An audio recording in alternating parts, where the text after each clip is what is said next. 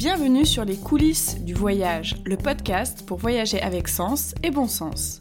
Je suis Laura, co-autrice du blog Les Globes Blogueurs. Depuis 6 ans, j'y raconte mes voyages à travers le monde et je tisse des liens avec une formidable communauté de voyageurs. Chaque jour, je reçois des questions en lien avec les aspects pratiques du voyage et j'ai décidé d'y répondre dans ce podcast. Je partagerai donc toutes mes ressources, mes astuces et mes bons plans que j'ai glanés au cours de mes 15 dernières années de voyage, que ce soit en solo, en amoureux ou en famille. Bonjour à tous, alors est-ce que votre été se déroule comme sur des roulettes? De mon côté, j'ai fait de très très belles explorations en France et en Belgique avec mes deux chéris d'amour, donc je suis au taquet, je suis ravie de cet été. Je poursuis cette petite série de podcasts voyage et santé avec un sujet qui va concerner tout particulièrement les filles, mais j'espère que les garçons vont l'écouter jusqu'au bout car ça les concerne tout autant. Ce sujet, c'est la contraception. Alors ce sujet me tient particulièrement à cœur car avant d'être blogueuse voyage, j'ai travaillé de nombreuses années dans l'éducation à la vie affective et sexuelle. Donc j'ai souvent, très très souvent abordé la question de la contraception. Et je sais que quand on part en voyage, que ce soit pour un court voyage ou encore plus pour de longs séjours ou des tours du monde, la question du choix d'un contraceptif adapté à son mode de voyage se poser. Avant de parler des moyens de contraception vraiment de manière spécifique par rapport au voyage, on va d'abord parler de contraception de manière générale. Ce qui est important pour moi pour commencer ce podcast, c'est de dire à chaque femme qu'elle est en droit de choisir son moyen de contraception et que le meilleur contraceptif est celui que l'on choisit. Alors, c'est vrai que parfois on a des contraintes, par exemple des contre-indications médicales qui font qu'on ne peut pas forcément choisir le moyen de contraception que l'on souhaite, mais je pense que c'est important d'essayer de se rapprocher au maximum de notre idéal sur cette question-là. Et pour cela, je pense que la première étape, c'est d'être bien informé sur tous les moyens de contraception qui existent à l'heure actuelle, de connaître leurs avantages, leurs inconvénients, leur efficacité, leur prix, bref, de tout savoir sur la contraception. Alors je sais qu'à l'heure d'Internet, il peut être tentant d'aller sur les forums, d'aller sur les réseaux sociaux pour s'informer sur ce genre de sujet, mais attention, pour avoir pas mal navigué sur ce genre de site, je peux vous dire qu'on y trouve tout et son contraire et qu'on y trouve aussi beaucoup beaucoup de mauvaises informations.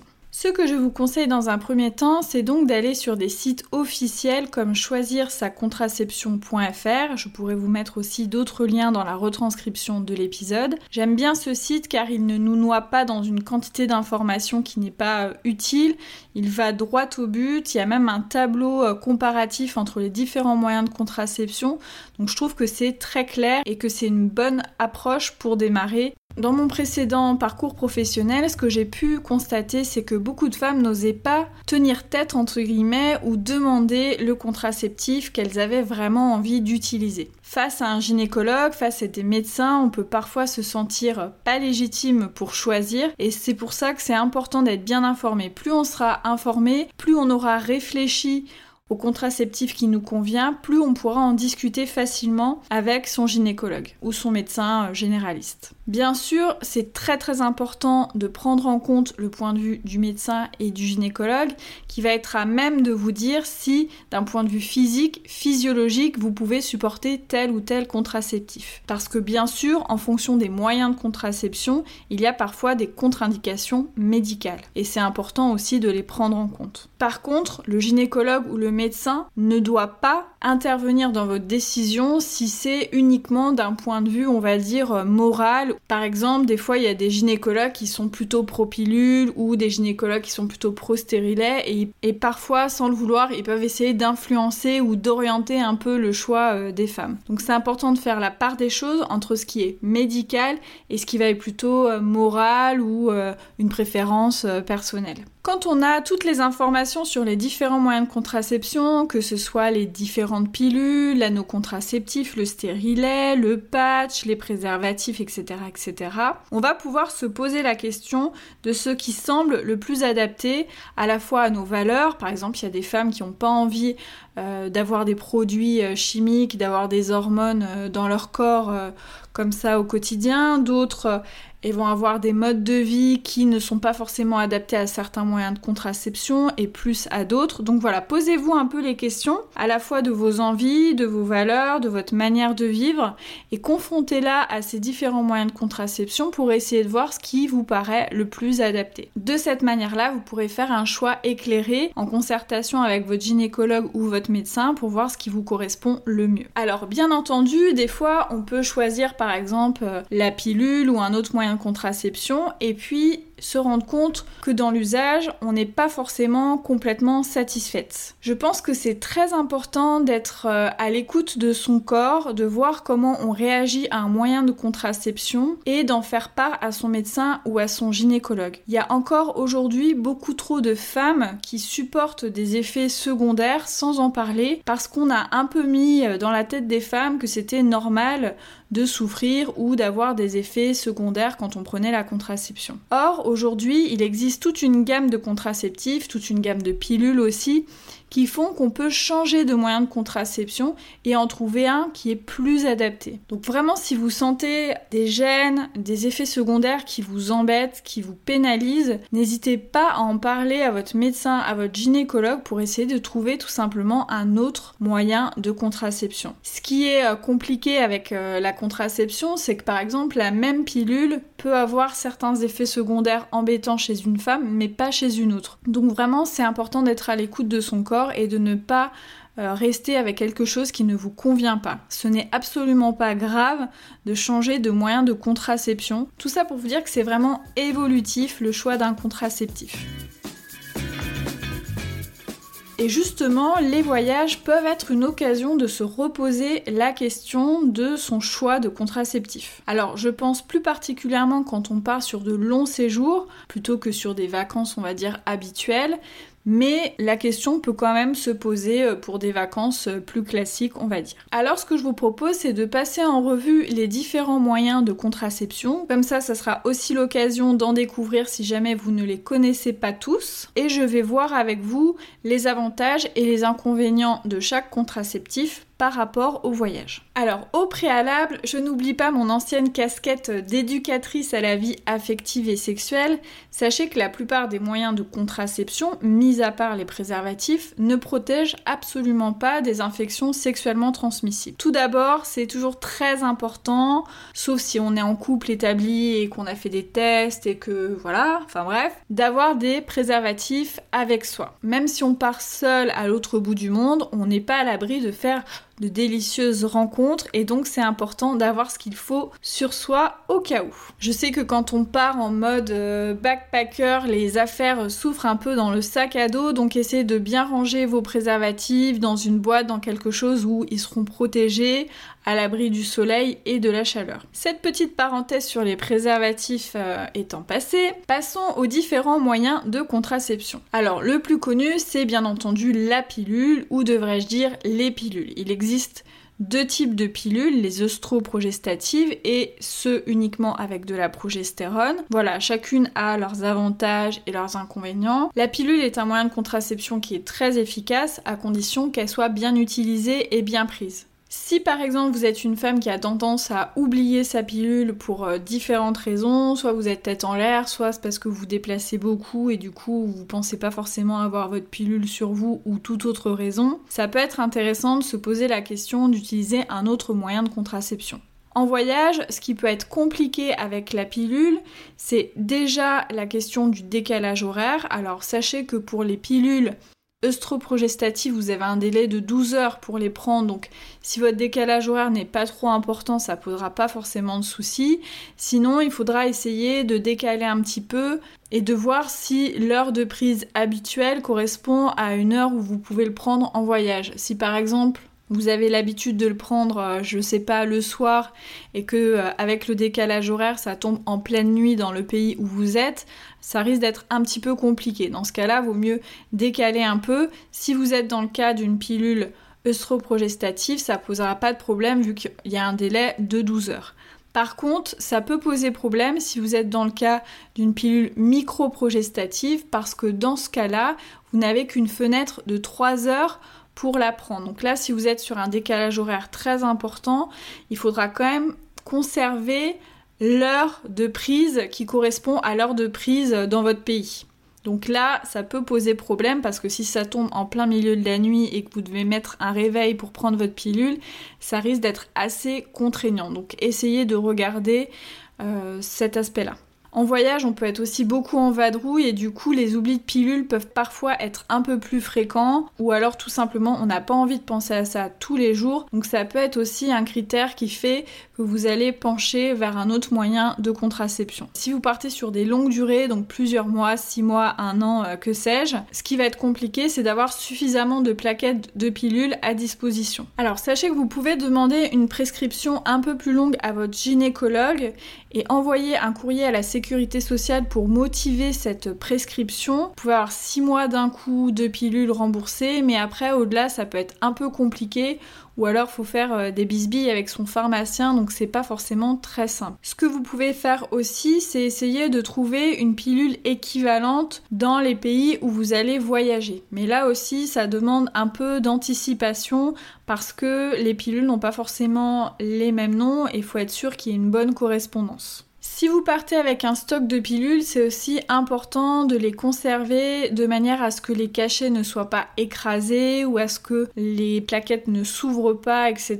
pour vraiment pouvoir les utiliser dans les meilleures conditions. Il existe aussi des patchs contraceptifs, donc c'est un peu le même principe que la pilule. Ce sont des patchs qui contiennent des hormones, mais l'administration est juste différente. Là, ça va passer au travers de la peau jusque dans votre circulation sanguine et c'est des patchs que l'on change toutes les semaines. Donc on met un patch la première semaine, un autre patch la deuxième, un autre patch la troisième, en enlevant bien sûr les précédents, et la quatrième semaine sans patch, ce qui correspond à la semaine de pause qu'on aurait si on prenait la pilule. Et donc c'est la semaine où arrivent les règles. Alors ce patch-là peut aussi être une alternative, mais pareil, si vous partez en voyage longtemps, il faudra faire votre stock. L'avantage, c'est qu'on n'a pas à y penser tous les jours, mais une fois par semaine. L'inconvénient, c'est que si on fait beaucoup de sport, si on bouge, etc., on peut trouver un peu désagréable d'avoir euh, ce patch-là qui, au bout d'une semaine, euh, commence à avoir un air un petit peu euh, cracra.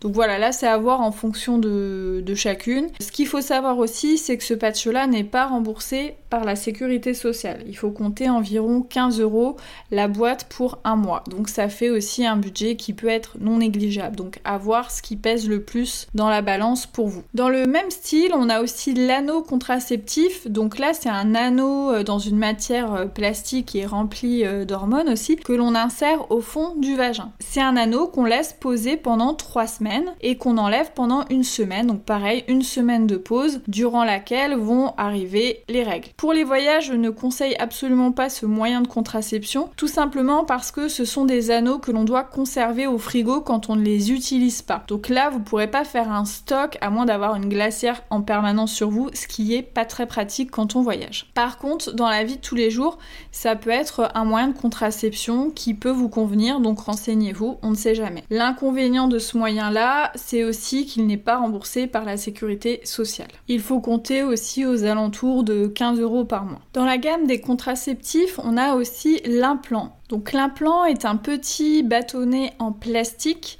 qui diffuse un progestatif donc ça peut convenir par exemple aux femmes qui ne supportent pas les œstrogènes par exemple. C'est un implant qui se fixe sous la peau au niveau du bras de l'intérieur du bras et que l'on peut garder de 3 à 5 ans. Un des intérêts de l'implant, c'est qu'il peut convenir donc à des femmes qui ne supportent pas les œstrogènes et c'est aussi un moyen de contraception qui permet d'avoir l'esprit libre pendant plusieurs années. En tout cas, aucun risque de l'oublier une fois qu'il est inséré. Comme tout moyen de contraception, peut aussi être contre-indiqué dans certaines situations, par exemple si on a une phlébite, si on est sujet aux embolies pulmonaires, si on a des tumeurs sensibles aux hormones sexuelles, etc. etc. Donc je fais pas la liste exhaustive, c'est important que ce soit un médecin qui regarde ça avec vous si jamais vous vous intéressez à la question de l'implant contraceptif. Si jamais vous utilisez ce moyen-là pour partir en voyage, parce que justement c'est un moyen qui peut paraître pratique parce qu'on n'a pas du tout à s'en préoccuper en voyage, ce qui est très très important, c'est de ne pas euh, le mettre juste avant de partir en voyage. C'est important d'avoir un temps de recul, d'au minimum je dirais 6 mois, pour voir si vous supportez bien ce moyen de contraception, si vous n'avez pas des effets secondaires désagréables, par exemple comme ces fameux saignements euh, réguliers, etc., etc. Ce qui est aussi important quand on porte euh, un implant contraceptif, c'est de palper régulièrement son bras pour être sûr que l'implant ne s'est pas déplacé. Ça peut arriver dans de rares cas, donc ça, de toute manière, les médecins, quand ils vous le posent, ils vont tout vous expliquer. Mais voilà, c'est important de quand même y faire attention et de ne pas oublier la date où on doit changer son implant ou passer à un autre moyen de contraception, puisque au bout d'un moment, l'implant n'est plus efficace. Et dans ce cas-là, si on loupe le coche, on risque d'être dans une situation où on n'est plus protégé. Donc l'implant est posé bien sûr par un médecin ou une sage-femme et il est remboursé par la sécurité sociale à hauteur de 65%. Autre moyen qui peut sembler idéal en voyage, ce sont les stérilets. Donc il existe deux types de stérilets, les stérilets en cuivre et les stérilets qui diffusent des hormones. Donc ce sont des dispositifs que l'on place à l'intérieur de l'utérus, qui sont posés bien sûr par un professionnel de santé. Donc l'avantage, notamment quand on utilise le stérilet à base de cuivre, c'est qu'il n'y a pas d'hormones. Donc pour certaines femmes qui ne désirent pas être en contact avec euh, des hormones de synthèse, c'est intéressant. Et concernant le stérilet à base d'hormones, on va retrouver un peu les mêmes effets euh, positifs peut avoir avec euh, certaines pilules, à savoir notamment les effets sur les règles douloureuses. En voyage, ce qui est intéressant par rapport au stérilet, tout comme l'implant, c'est que bah, on peut le porter plusieurs mois, plusieurs années, l'efficacité reste la même, donc on n'a pas à s'en soucier. Mais comme l'implant, c'est important de le poser longtemps avant un long voyage, par exemple, pour être bien sûr que c'est un moyen de contraception qui nous convient sur la durée. Je ne ferai pas la liste des contre-indications ou des effets secondaires, mais bien sûr, comme les autres moyens de contraception, il peut y en avoir. Donc c'est important aussi de se renseigner. Ce qu'il faut savoir aussi, c'est que dans certains cas, on ne peut pas poser de stérilet aux femmes. Pendant longtemps, j'ai entendu des jeunes femmes désireuses d'avoir un stérilet recevoir des refus de la part de leur médecin ou de leur gynécologue. Alors parfois, c'était motivé pour des raisons médicales, par exemple si on a un col de l'utérus qui est trop étroit, donc on ne peut pas forcément poser un stérilet, mais parfois c'était justifié plus pour des questions morales. Donc c'est important, si jamais on vous refuse la pose d'un stérilet, de bien savoir quel est le motif. Il y a des motifs qui sont justifiés et des motifs qui ne le sont pas. Alors je voudrais faire aussi une parenthèse sur l'utilisation du stérilet et de la coupe menstruelle. Alors je ne sais pas si vous connaissez la coupe menstruelle, mais il s'agit bah, d'une coupe, hein, comme, son nom l'indique, dans une matière euh, en silicone en général, je crois. En tout cas une matière voilà, qui ressemble à une matière plastique souple que l'on va insérer au fond du vagin et qui va recueillir le sang des règles. C'est une protection hygiénique qui euh, se développe depuis maintenant de nombreuses années et qui peut être très pratique, notamment en voyage, puisqu'on n'a pas besoin d'avoir toutes ces protections, euh, que ce soit des serviettes ou des tampons, dans ses valises, et qui est aussi un moyen écologique, puisqu'une coupe menstruelle se lave et peut se garder plusieurs années. Je ferai peut-être euh, un podcast spécial coupe menstruelle. Si vous voulez en savoir plus, je mettrai le lien vers mon article dédié. Comme ça, vous connaîtrez un petit peu euh, tous les avantages et les inconvénients de la coupe menstruelle et son utilisation en voyage, puisque je l'utilise maintenant depuis euh, une dizaine d'années, que ce soit au quotidien ou pendant mes voyages courts et mes voyages longs. Donc certaines personnes en fait ont des craintes à utiliser la coupe menstruelle en plus du stérilet parce que la coupe menstruelle pourrait faire un effet ventouse qui aspirerait le stérilet.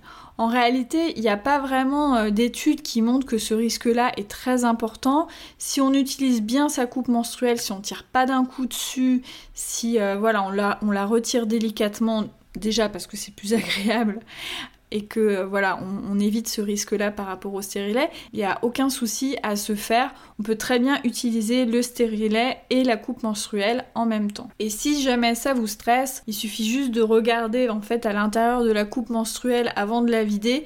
S'il y a un stérilet dedans, euh, vous devriez le voir sans problème. voilà. Autre méthode qui peut être envisagée et qui est peu connue, ce sont les progestatifs injectables. Donc en fait, il, en fait, il s'agit d'une piqûre contraceptive que l'on fait tous les 3 mois. Donc ça peut être effectivement pratique si on part euh, sur un voyage de moins de 3 mois parce que par contre, euh, au bout des 3 mois, on est plus protégé. Une fois qu'on a fait l'injection, c'est pour 3 mois. Donc on peut pas revenir en arrière. Donc si jamais on a des effets secondaires, il faudra attendre. Donc c'est pas comme l'implant où si jamais ça se passe mal, on peut le retirer. Ou pareil la pilule, si jamais ça va pas, on peut euh, l'arrêter. Donc c'est un élément à prendre en compte aussi dans sa décision au-delà euh, des effets secondaires potentiels et des contre-indications médicales. Un des avantages de cette méthode, c'est qu'elle est très peu coûteuse, elle est remboursée à 65% par l'assurance maladie et l'injection coûte seulement 3,50€. Donc c'est vraiment un des moyens de contraception les moins chers. En tête du classement des contraceptifs qui semble le plus pratique en voyage, notamment pour les longs voyages, on a bien sûr l'implant et les stérilets, ou l'usage aussi du préservatif, si on utilise bien les préservatifs, si euh, on sait qu'on va les utiliser, qu'on n'a pas tendance à euh, se décourager au moment moment voulu et que euh, on les pose correctement et qu'on n'a pas de cas de rupture de préservatif, les préservatifs peuvent aussi être utilisés comme un moyen de contraception fiable. Mais là encore, voilà, ça va dépendre de chaque personne. Si on sait qu'on peut être tenté de ne pas utiliser le préservatif au moment où on le devrait, vaut mieux rester sur un moyen de contraception plus efficace sachant que dans l'idéal, c'est toujours bien d'utiliser un préservatif puisqu'il protège en plus des infections sexuellement transmissibles. Si jamais vous utilisez un contraceptif que vous êtes susceptible d'oublier, donc par exemple la pilule, le patch, l'anneau ou les préservatifs, c'est important aussi d'avoir avec vous une contraception d'urgence. Donc la contraception d'urgence, il s'agit d'une pilule que l'on prend en cas d'oubli de son moyen de contraception. Plus on la prend rapidement, plus elle sera efficace. Ce qui est important à savoir, c'est que cette pilule-là n'est pas dangereuse pour la santé. Il y a eu beaucoup de diabolisation autour de cette contraception, parce qu'on avait peur en fait que les femmes l'utilisent à tort et à travers. Si vous en avez besoin, c'est important de pouvoir l'utiliser. Il vaut mieux prendre une contraception d'urgence que de se retrouver avec une grossesse non désirée, ce qui est beaucoup plus complexe à gérer. Si jamais vous prenez la pilule et que vous avez oublié votre pilule, vous prenez cette contraception d'urgence, vous respectez bien ce qui est précisé dans le mode d'emploi et surtout vous n'arrêtez pas votre pilule habituelle, vous continuez à la prendre régulièrement. Quand vous partez en voyage, c'est toujours important de conserver les modes d'emploi de vos moyens de contraception. Des fois dans la panique, euh, on ne sait plus ce qu'il faut faire en cas d'oubli de pilule, au moins avec votre mode d'emploi de votre pilule, vous savez très concrètement ce que vous devez faire et c'est beaucoup plus rassurant. Pour avoir cette contraception d'urgence là avec vous, vous pouvez tout simplement demander à votre médecin ou votre gynécologue de vous en prescrire une. Comme ça, en plus, elle sera remboursée par la sécurité sociale. Ou alors, si vous êtes mineur, vous pouvez aller la demander gratuitement en pharmacie. C'est anonyme et complètement gratuit. Pour résumer ce podcast sur la contraception et les voyages, je dirais qu'il faut toujours avoir des préservatifs avec soi, se renseigner sur toutes les différentes possibilités de contraception sur des sites officiels, en discuter avec son médecin et son gynécologue en considérant aussi les contre-indications possibles en fonction de votre situation. Si vous souhaitez changer de contraceptif, tester un nouveau contraceptif, Faites un test vraiment longtemps avant votre départ, surtout si vous partez longtemps, pour être sûr que c'est un moyen de contraception qui vous convient sur la durée. Et aussi, renseignez-vous sur la durée de délivrance et les remboursements des contraceptifs sur de longues périodes. Puisque voilà, dans le cas de la pilule, je l'ai dit, c'est pas toujours simple d'avoir une prescription pour euh, un an, deux ans, trois ans. Voilà. Donc essayez d'anticiper cela si c'est un moyen que vous choisissez. Voilà, je pense que ce podcast est assez complet. Je suis pas forcément rentrée dans les détails des effets secondaires et des contre-indications parce que je pense que c'est mieux d'en parler avec un médecin et un gynécologue. Comme ça, je suis sûre de ne pas dire n'importe quoi. J'espère que ce podcast vous sera utile dans votre réflexion autour de votre choix de contraception, que ce soit en voyage ou dans la vie de tous les jours. Je vous remercie énormément pour votre écoute, d'avoir pris le temps de m'écouter. Ça me fait énormément plaisir de voir euh, mes statistiques d'écoute qui augmentent euh, au fil des mois. Je suis aussi ravie de lire vos commentaires, de voir vos petites notes sur Apple Podcast. Donc n'hésitez surtout pas, faites-le. Mettez-moi 5 étoiles et un joli commentaire. Je serai vraiment honorée de le lire vous pouvez aussi me contacter sur les différents réseaux sociaux, donc Facebook, Instagram et Twitter, sous l'identifiant Globe Je me ferai un plaisir de converser et de discuter avec vous. À très bientôt